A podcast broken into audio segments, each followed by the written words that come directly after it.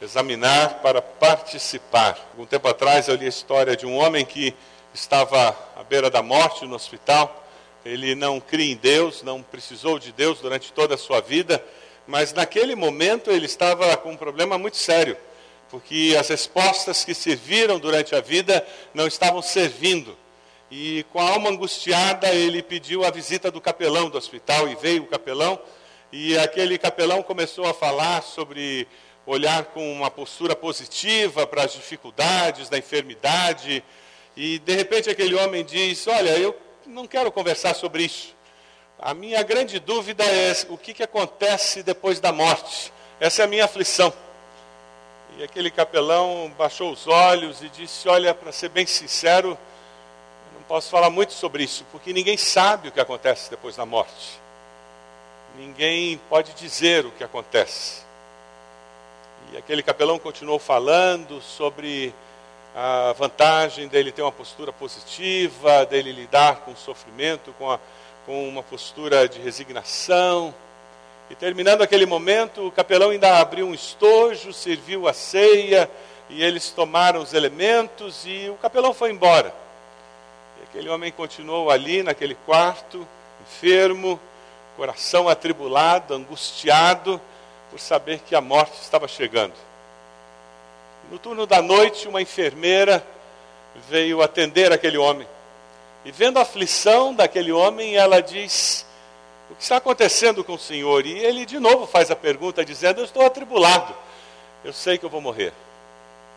E eu não sei o que vai acontecer depois da morte. E aquela enfermeira conhecia Jesus Cristo. E ela disse: Eu sei o que vai acontecer depois da morte. Porque Jesus veio, morreu e ressuscitou. E ele, quando ressuscitou, ele disse que ele iria para um lugar e depois viria nos buscar. Jesus prometeu que ele ia preparar lugar para que aqueles que crescem nele fossem viver eternamente com ele. Existe vida e vida eterna com Deus depois da morte. E o senhor pode experimentar isso. E aquela enfermeira, com muito carinho, muito cuidado, apresentou a salvação que há em Cristo. E aquele homem se arrependeu dos seus pecados, reconheceu Jesus como Salvador e encontrou paz para o seu coração. Os últimos dias foram de muito sofrimento, muita dor, mas de muita paz, de muita tranquilidade. Eu me lembro a experiência que eu tive aqui em nossa igreja irmão Horaci, pai da irmã Teresa Duarte, membro da nossa igreja, final da vida com câncer, sofrendo dores tremendas. Irmão Horaci aceitou Jesus na cama, no meio da dor. E a família inteira testemunhou a mudança que houve não na enfermidade, mas no enfermo. A enfermidade continuou e ele veio a falecer daquela enfermidade. Jesus não curou a sua enfermidade. Jesus curou o coração de quem estava enfermo. E como ele enfrentou todo aquele momento de dor, tendo paz e tranquilidade no coração. Recentemente eu recebi um papelzinho daqueles papéis que entregam em missa de sétimo dia, com a foto da pessoa, e, e foi algo que cortou meu coração. Uma foto muito bonita de uma pessoa muito querida nossa que faleceu dizeres muito bonitos impressos, mas o último parágrafo quase me fez chorar. Porque no último parágrafo a família escreveu algo pessoal. No último parágrafo a família começa dizendo para aquela pessoa que faleceu: Aonde quer que você esteja, nós queremos que você saiba da nossa dor e da nossa saudade. Que coisa triste perder um ente querido e não saber onde ele está.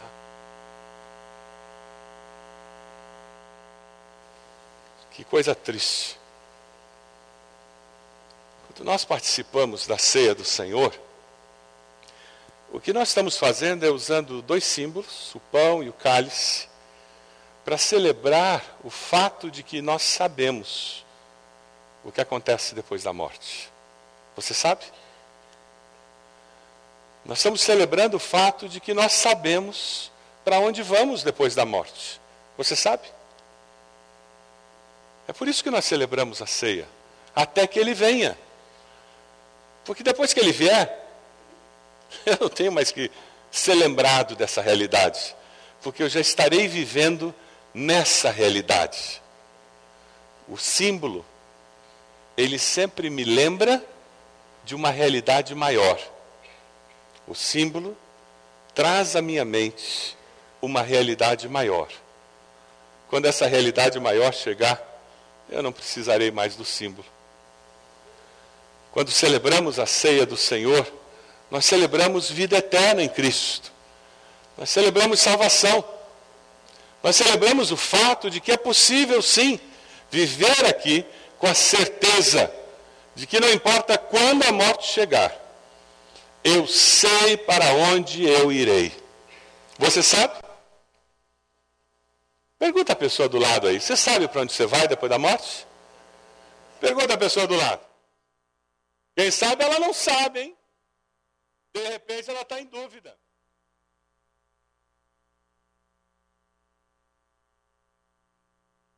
Tem muita gente que tem dúvidas.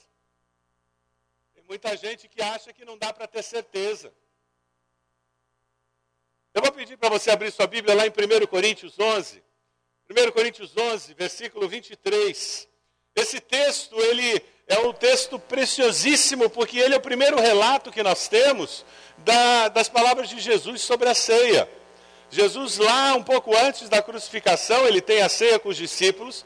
Paulo, em Corinto, pela primeira vez, escreve e, e é registrado na carta de 1 aos Coríntios. 1 Coríntios 11, 23 a 34. Caso você ainda não tenha percebido, os livros da Bíblia não estão organizados aqui em ordem cronológica, né? Sabe disso. Eu até tenho sugerido algumas pessoas que têm o hábito de ler a Bíblia uma vez por ano, experimente ler a Bíblia em ordem cronológica. Tá? Foi publicado recentemente, então as pessoas colocaram os textos em ordem cronológica. É muito interessante. Você começa a ler uma parte histórica e de repente tem um salmo no meio porque aquele salmo foi escrito naquele período, mais ou menos. É muito gostoso de ler. E o que acontece? Esse texto aqui foi escrito antes dos evangelhos. Então, 1 Coríntios 11, 23, 24, o apóstolo Paulo escreve para os crentes que moravam em Corinto, e veja o que, que ele diz: Pois recebi do Senhor o que também lhes entreguei que o Senhor Jesus, na noite em que foi traído, tomou o pão e, tendo dado graças, partiu e disse: Isto é o meu corpo que é dado em favor de vocês. Façam isto em memória de mim. Da mesma forma, depois da ceia, ele tomou o cálice e disse: Este é o cálice, a nova aliança no meu sangue. Façam isso sempre que o beberem em memória de mim. Porque sempre que comerem deste pão e beberem deste cálice, vocês anunciam a morte do Senhor até que ele venha. Portanto, Todo aquele que comer o pão ou beber o cálice do Senhor indignamente será culpado de pecar contra o corpo e o sangue do Senhor. Examine-se cada um a si mesmo, e então coma do pão e beba do cálice. Pois quem come e bebe sem discernir o corpo do Senhor, come e bebe para sua própria condenação. Por isso há entre vocês muitos fracos e doentes, e vários já dormiram. Mas se nós tivéssemos o cuidado de examinar a nós mesmos, não receberíamos juízo. Quando, porém, somos julgados pelo Senhor, estamos sendo disciplinados para que não sejamos condenados com o mundo. Portanto, meus irmãos, quando vocês se reunirem para comer, esperem uns pelos outros. Se alguém estiver com fome, come em casa, para que quando vocês se reunirem, isso não resulte em condenação. Quanto ao mais, quando eu for, lhes darei instruções. Veja o versículo 27. Paulo exorta os crentes de Corinto quanto ao perigo de participar da ceia do Senhor, esquecendo do significado, o significado maior da ceia, do pão, do cálice. Ele usa a expressão modo indigno, o que é participar da ceia do Senhor de modo indigno participar da ceia do Senhor de modo indigno, neste texto especificamente, é participar da ceia do Senhor sem amor pelos irmãos. É essa dificuldade que aquela igreja está enfrentando.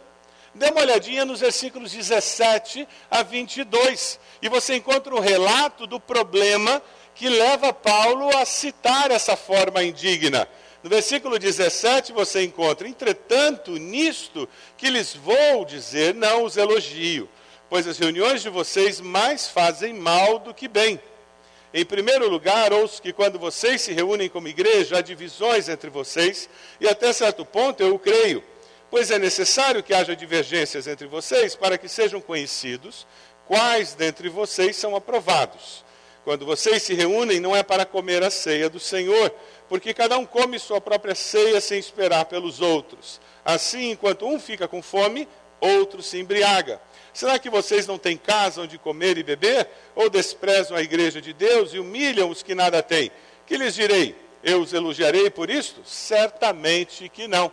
O que, que acontecia? Jesus, ele celebra a ceia no meio de uma refeição, da refeição pascal.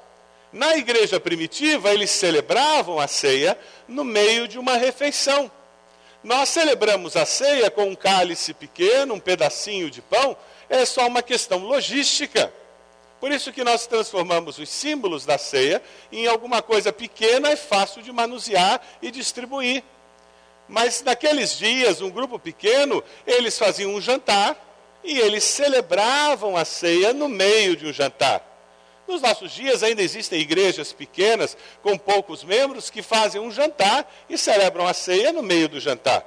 O que Jesus fez? Eles estavam jantando, Aí de repente ele pega o pão e ele dá um destaque ao pão e diz: Esse é o meu corpo.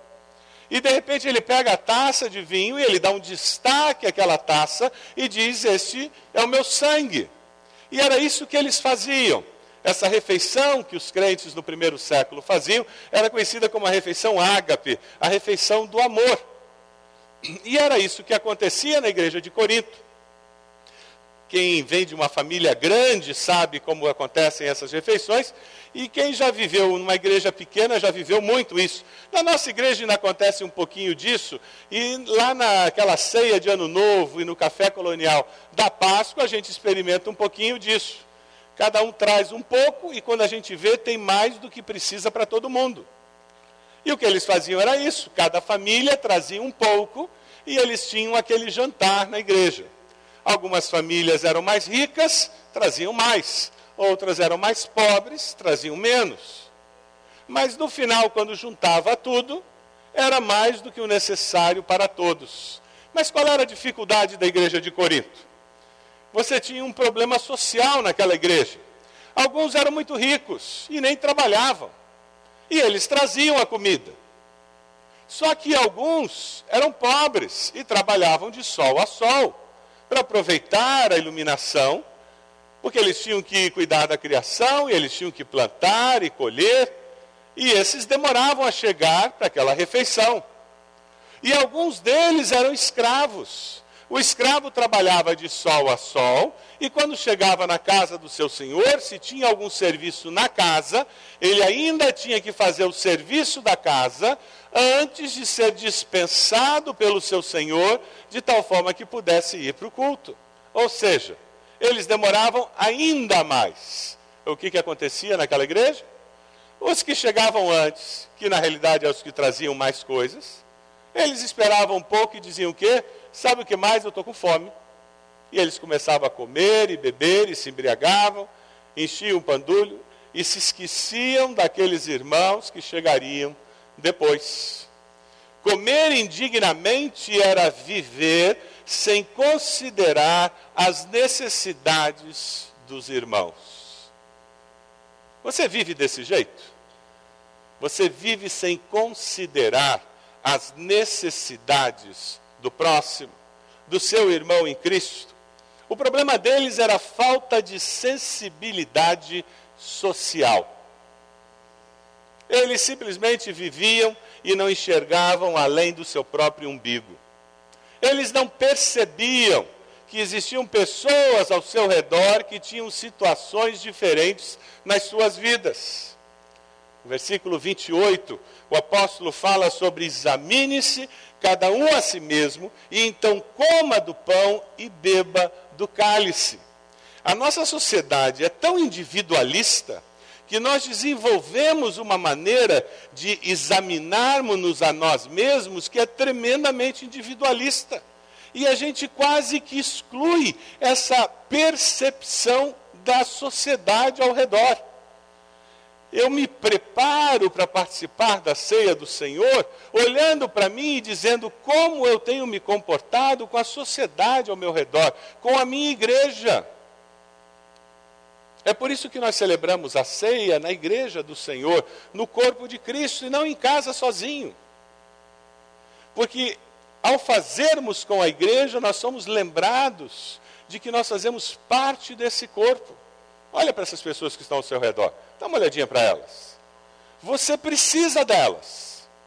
Não existe cristianismo individualista. Cristianismo é comunitário, a fé cristã é uma fé comunitária. Muitos de nós deixamos de participar da ceia do Senhor porque nós olhamos só para nós e dizemos: não, eu não estou bem, eu, eu preciso deixar de fazer isso, e nos esquecemos que quando eu olho ao redor e eu vejo a diversidade do corpo de Cristo, e eu percebo que as pessoas que estão ao meu redor são pecadoras como eu, aí fica mais fácil enxergar que isso aqui não é para santos só.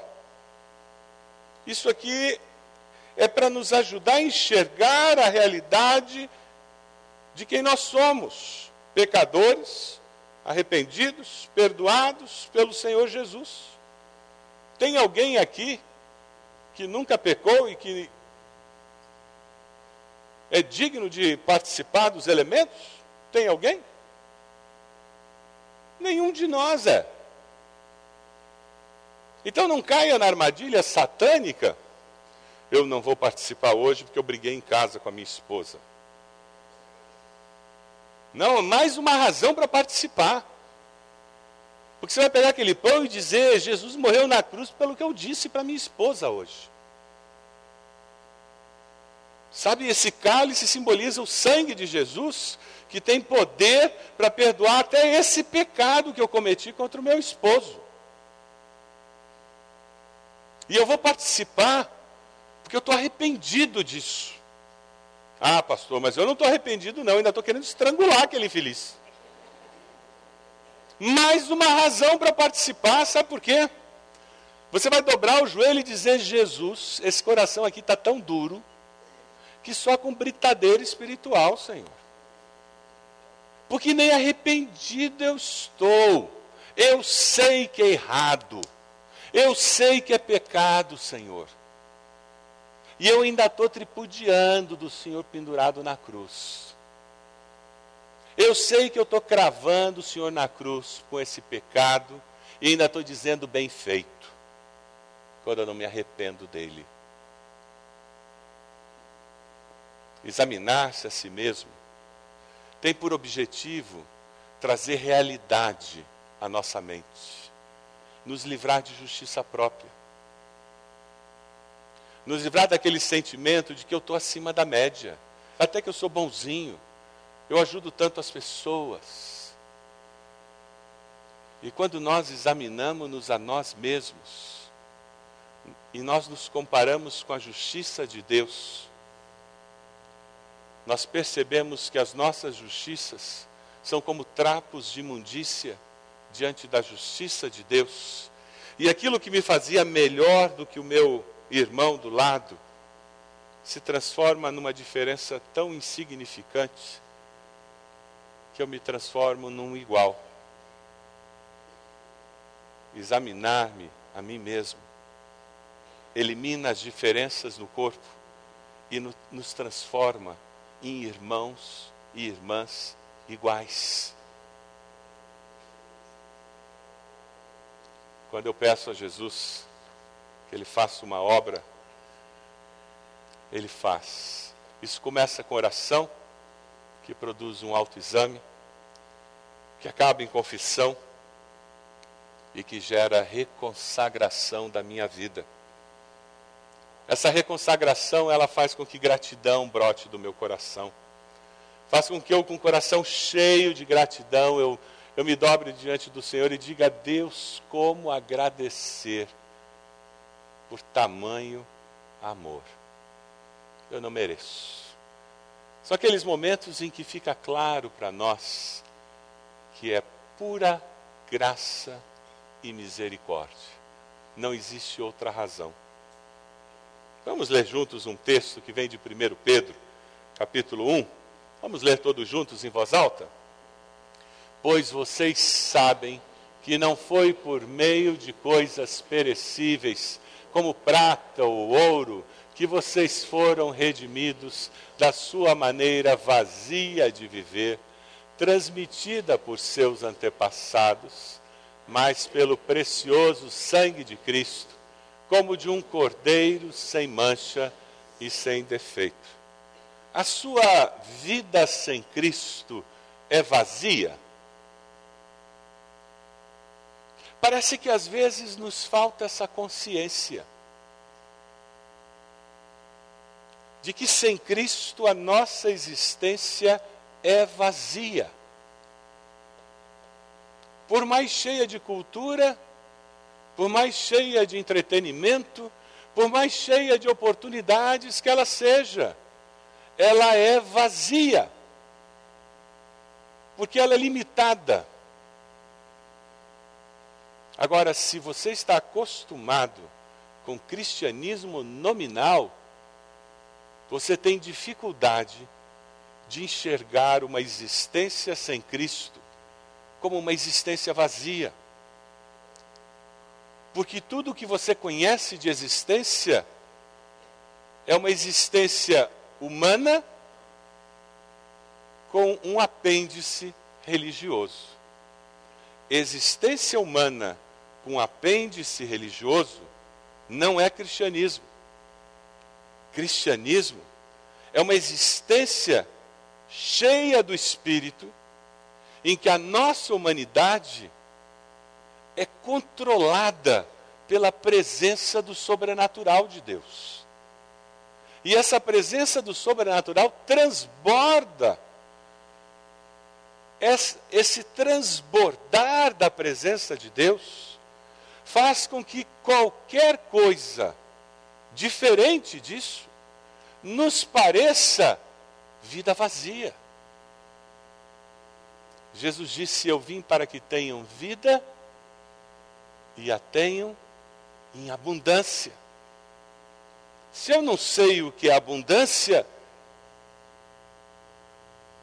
qualquer coisa já é muita coisa. Veja os versículos 29, 32 do texto. Nos versículos 29 e 32 do texto, de uma forma muito interessante, o Senhor trabalha com um conceito que nos é desconhecido nos nossos dias. Ele trabalha com a ideia de um Deus que disciplina. Ele trabalha com a ideia da necessidade de temor a Deus. Hoje em dia, nas igrejas, você tem que ter alarme, e nós temos. Você tem que ter câmera. Nós temos pela igreja. Sabe por quê? entram pessoas e roubam as coisas. As igrejas católicas que sempre deixaram as portas abertas estão fechando, sabe por quê? Porque estão roubando as obras de arte, estão roubando as pessoas que ali entram para orar. Isto é uma sociedade que não tem temor a Deus. Existe um conceito teológico importantíssimo que diz que Deus não precisa nos condenar. As nossas próprias obras já nos condenam. Somos nós mesmos que trazemos condenação sobre nós quando nós não seguimos a lei de Deus. Na nossa sociedade, nós temos muita dificuldade de entender que quem ama promove justiça. Nós temos tanta dificuldade que muitos pais acham que amar meu filho e minha filha significa não discipliná-los. E aí nós encontramos jovens, adolescentes e crianças totalmente desgovernados porque nunca foram disciplinados. Pai e mãe que não disciplina filho não ama. Pai e mãe que não disciplina filho não ama os filhos, porque o verdadeiro amor disciplina. Amor e justiça são os dois lados da mesma moeda. Deus é justo, porque Ele ama, e porque Ele ama, Ele promove justiça. Hebreus 12 nos fala sobre um pai que disciplina. Se você é amado de Deus, prepare-se, porque Deus há de disciplinar o erro na sua vida. Deus não é um Papai Noel espiritual. Você tem visto na sua vida algum resultado do princípio bíblico de que quem colhe vento, colhe tempestade, quem planta vento, colhe tempestade? É um princípio simples. Quando nós entendemos a necessidade de caminhar com as nossas vidas consagradas, estarmos regularmente examinando-nos a nós mesmos e consagrando-nos a nós mesmos diante do Senhor, aí você vai entender por que, regularmente a Igreja de Cristo celebra a ceia.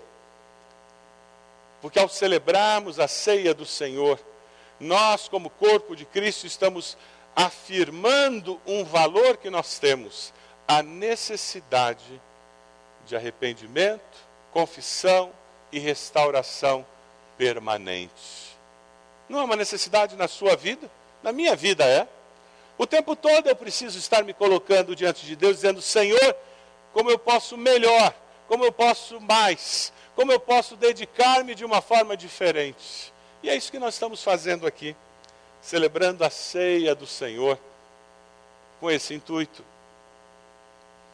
É por isso que, se você está aqui e não conhece a Jesus como Salvador, participar dessa ceia não vai ter significado nenhum para você. É por isso que nós não recomendamos que você pegue os elementos quando a bandeja passar por perto. Não se sinta constrangido, por favor, ninguém vai pensar mal de você. Simplesmente as pessoas vão entender que você não teve essa experiência com Cristo. Não tem problema. Esse pão e esse cálice não tem nenhuma bênção inserida neles. A bênção acontece no coração de quem conhece o Cristo vivo. É por isso que nós falamos para os pais não permitirem que seus filhos peguem os elementos antes deles terem conhecido a Cristo, antes deles terem feito um discipulado para entender o significado da ceia, antes deles terem sido batizados. O que, que nós estamos fazendo com isso? Estamos poupando esta experiência para que no momento em que nossos filhos participem da ceia, eles possam participar com consciência e possa ser uma experiência significativa para eles e não uma experiência supersticiosa. Quando tivemos a oportunidade de morar na Inglaterra durante algum tempo, algo me surpreendeu na igreja inglesa. Ah, eles tinham o hábito de dar ceia para as crianças, crianças pequenas. E conversando com as pessoas, eu comecei a descobrir que o entendimento de boa parte das pessoas era a posição teológica que é conhecida como consubstanciação. É uma posição teológica em que você entende que os elementos, embora eles não se transformem no corpo e no sangue de Cristo, que é a posição católica romana de transubstanciação, em que os elementos depois da oração eucarística eles se transformam no sangue e corpo, na consubstanciação eles não se transformam, mas eles contêm, é por isso que é consubstanciação. Então, aquele pão contém Cristo e aquele cálice contém o sangue. E existe bênção no tomar. Então, aquele, a criança, ao tomar esses elementos, ela está recebendo uma bênção.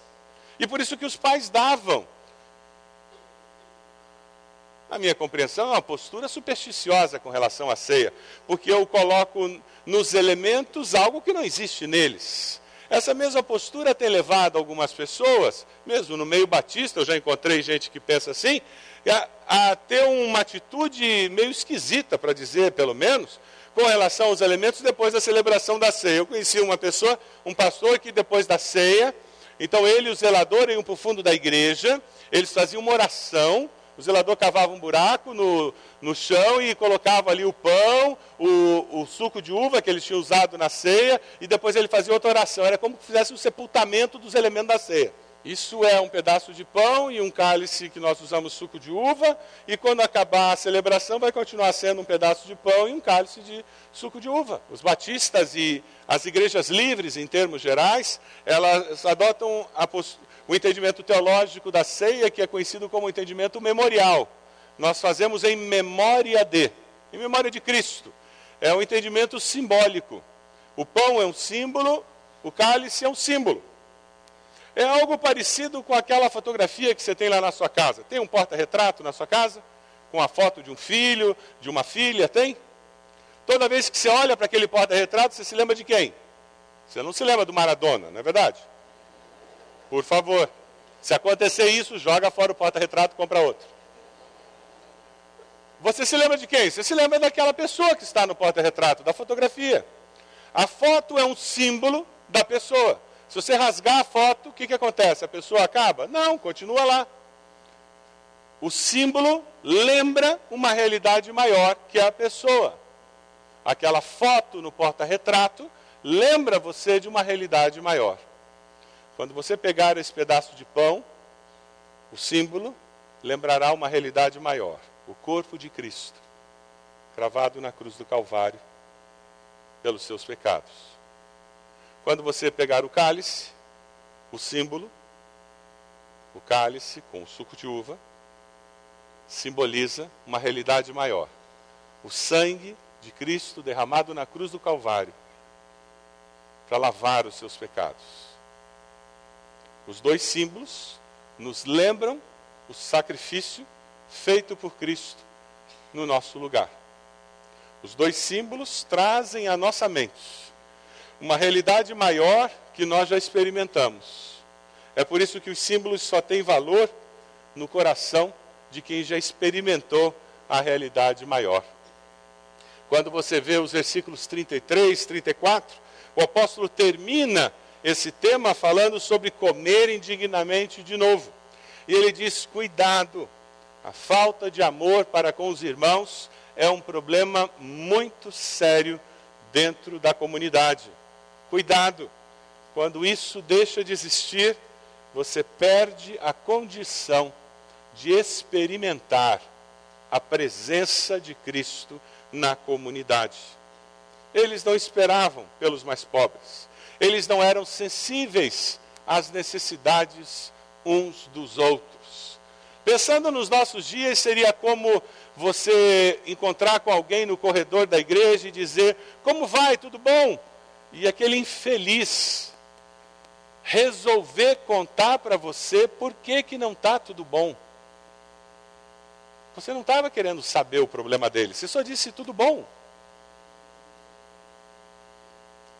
E se eu sou insensível às necessidades do outro, tudo que eu quero que ele diga é o quê? Tudo bem, tudo bem, vai embora, com a dor, com o coração sangrando, mas eu não quero ouvir o que há no teu coração. É aquela situação na célula em que alguém começa a abrir o coração e todo mundo tenta mudar de assunto, porque, como célula, nós somos insensíveis à necessidade daquela pessoa. A gente não quer se incomodar com aquela pessoa.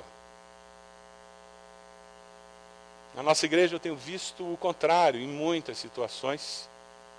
Células que têm amado, amparado, eu tenho visto, recentemente eu falava com uma família e disse: amor sufoca, cuidado, coloque um pouco de limites.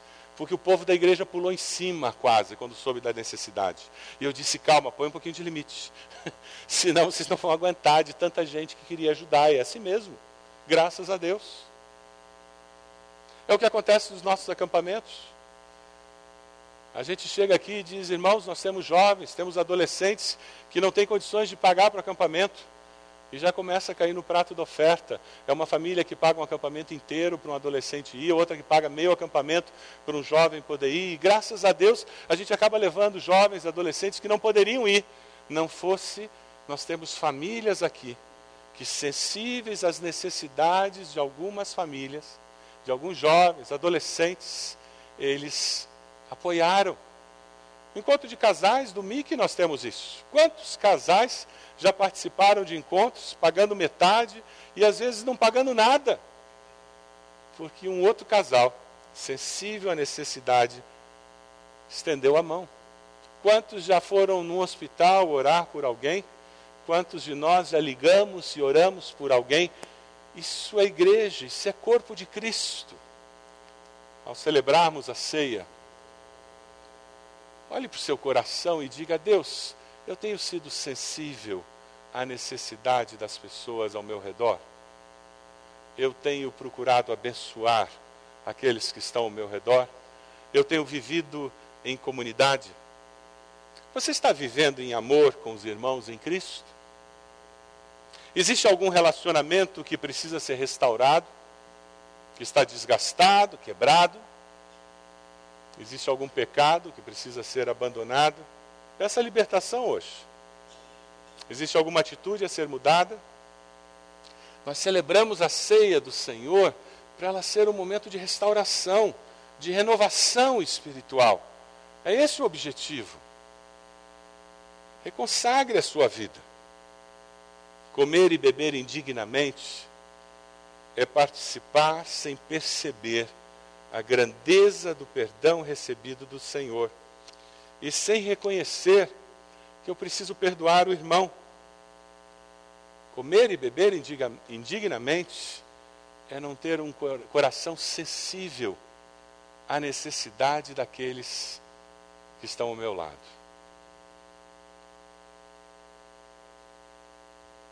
Eu li uma historinha que eu gostei muito de um pastor. Isso aconteceu nas regiões montanhosas da Escócia. Uma igreja pequena, aquelas igrejinhas com 30 membros. A ceia estava sendo servida. O pastor viu que uma irmãzinha de idade, ela estava hesitante com relação a pegar ou não o cálice. Ela estava em dúvida e o diácono segurando a bandeja. E o pastor ali da frente, numa igreja de 30 membros, você vê tudo acontecer. E o pastor ali da frente olhou e disse: Minha irmã, pode pegar, é para pecador, irmã, pode pegar. E é isso mesmo. Pode pegar. É para pecador. Pode pegar. É para gente como eu e você. É para gente como eu e você. Por isso que nós celebramos. Porque é para gente como eu e você. Vamos ler juntos um texto precioso de Isaías. Vamos ler devagar, deixando que Deus fale conosco. É palavra do Senhor para nós, texto precioso. Vamos ler juntos? Removam suas más obras para longe da minha vista Parem de fazer o mal, aprendam a fazer o bem, busquem a justiça, acabem com a opressão, lutem pelos direitos do órfão, defendam a causa da viúva. Venham, vamos refletir juntos, diz o Senhor. Embora os seus pecados sejam vermelhos como escarlate, eles se tornarão brancos como a neve. Eu queria convidá-los a de joelhos. Temos um momento de oração, de preparação para recebermos os elementos. Aí onde você está, coloque-se de joelhos, coloque sua vida diante do Senhor, coloque sua história diante do Senhor, coloque esse momento de vida que você está vivendo diante do Senhor. Algo a ser confessado, confesse algo a ser perdoado, perdoe. Alguma mudança a ser experimentada, assuma um compromisso com o Senhor. Momento especial, seu com o Senhor. Tempo de confissão, tempo de renovação, tempo de restauração, tempo seu com o Senhor. Pai de amor, nós te damos graças, Senhor. Te louvamos porque o sangue de Jesus nos lava de todo o nosso pecado. Te louvamos porque o sacrifício de Jesus é suficiente. Te louvamos porque ele morreu para que nós pudéssemos viver. Rendemos graças ao Senhor porque em Cristo nós encontramos perdão e encontramos uma nova vida. Ó Deus, ao celebrarmos a ceia do Senhor, Nós queremos te agradecer por aqueles escravos que fizeram o Senhor Jesus sofrer. Te agradecemos por tamanha prova de amor. E queremos renovar o nosso compromisso com o Senhor. Queremos renovar a nossa dedicação. Ó oh, Deus de amor por meio do teu Espírito Santo, continue falando conosco, para que ao recebermos estes elementos, sejamos profundamente tocados pelo Senhor e que estes símbolos possam nos lembrar do alto preço pago para que pudéssemos experimentar comunhão com o Senhor recebe o louvor e a adoração, porque só o Senhor é digno disso. Recebe a nossa gratidão, no nome de Jesus.